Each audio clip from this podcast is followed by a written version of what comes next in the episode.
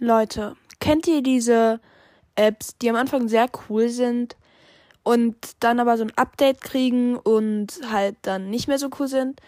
Ja, das ist jetzt tatsächlich mit Anchor und Spotify passiert und nein, ich höre nicht auf, bevor ihr vielleicht denkt. Aber es ist halt so, dass Anchor und Spotify jetzt eingestellt haben, man kann die Q&As in den Folgen noch erstellen. Aber sie werden halt nicht mehr angezeigt auf Spotify. Heißt, ihr da draußen könnt mir einfach keine Kommentare mehr schreiben und das finde ich schon sehr blöd. Und man kann auch bald keine Sprachnachrichten mehr schicken. Ich habe nämlich heute eine Sprachnachrichten, Sprachnachricht vom Delfin-Mädchen gekriegt, die konnte ich nicht abhören.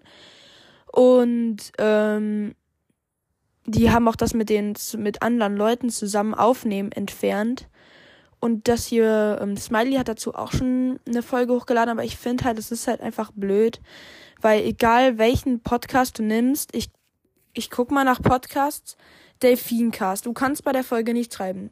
Smiley, da kannst du auch nichts schreiben. Du kannst bei jedem einzelnen Podcast nichts schreiben und das finde ich einfach wirklich, wirklich traurig. Also schreibt sehr gerne Kommentare, falls es wieder klappt und wenn nicht, dann ist es einfach wirklich wichtig, dass das wieder geändert wird, denn es ist wirklich traurig. ja, ciao.